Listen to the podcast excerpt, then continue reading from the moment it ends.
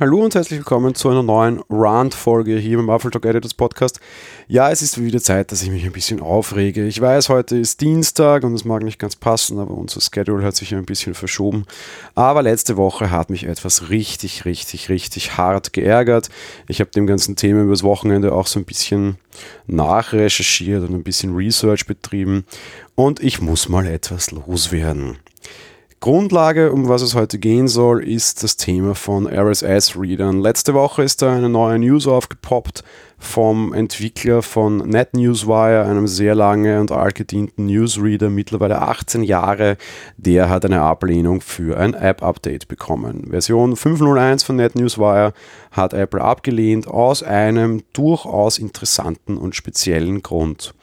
Der Grund ist, dass bei NetNewsWire, wenn ihr das runterladet, vor allem auf eurem iPhone, auf dem Mac ist es glaube ich auch der Fall, sind gewisse RSS-Newsfeed bereits vorausgefüllt. Bedeutet, diese Software kommt mit einem vordefinierten Set an Newsquellen, die da drinnen bereits verlinkt sind.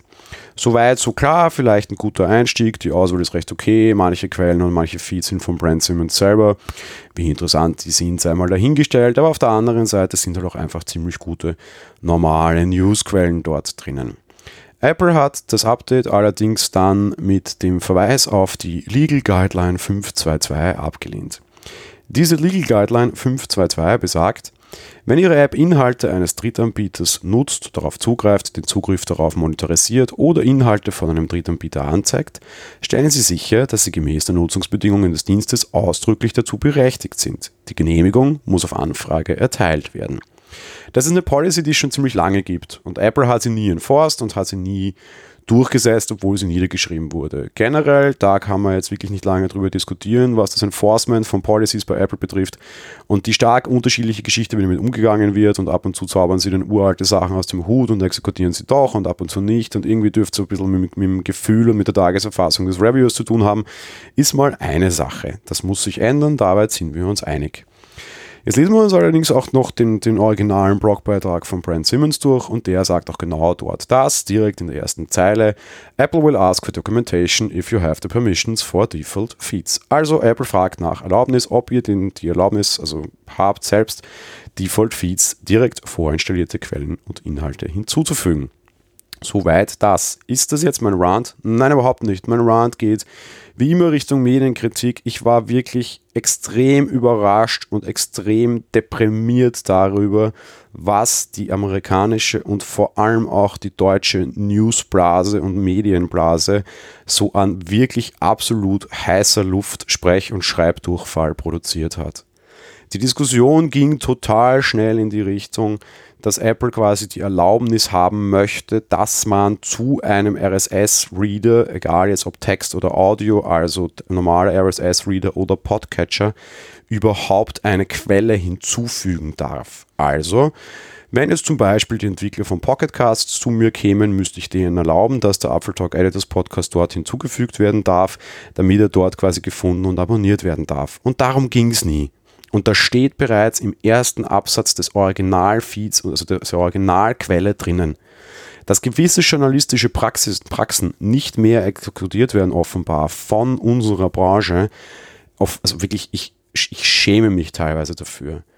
Wir bei Apple Talk sind keine große journalistische Publikation. Ich habe zwar einen normalen, echten Presseausweis und bin tatsächlich echt gelernter Journalist. Wir borden aber auch gerade neue Schreiber an.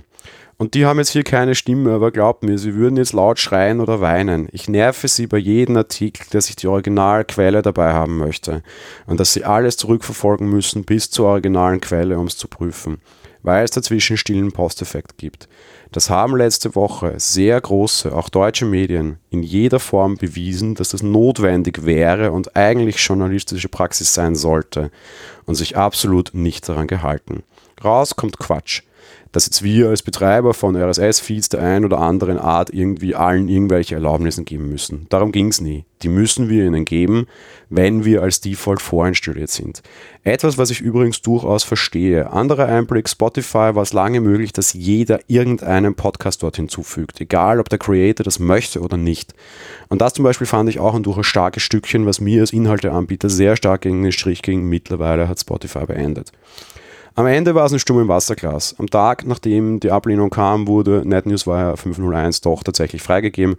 Apple hat offenbar ja, darauf verzichtet, diese, diese Dokumentation zu sehen und mehr oder minder dieses Enforcement von dieser, von dieser Policy zurückgezogen.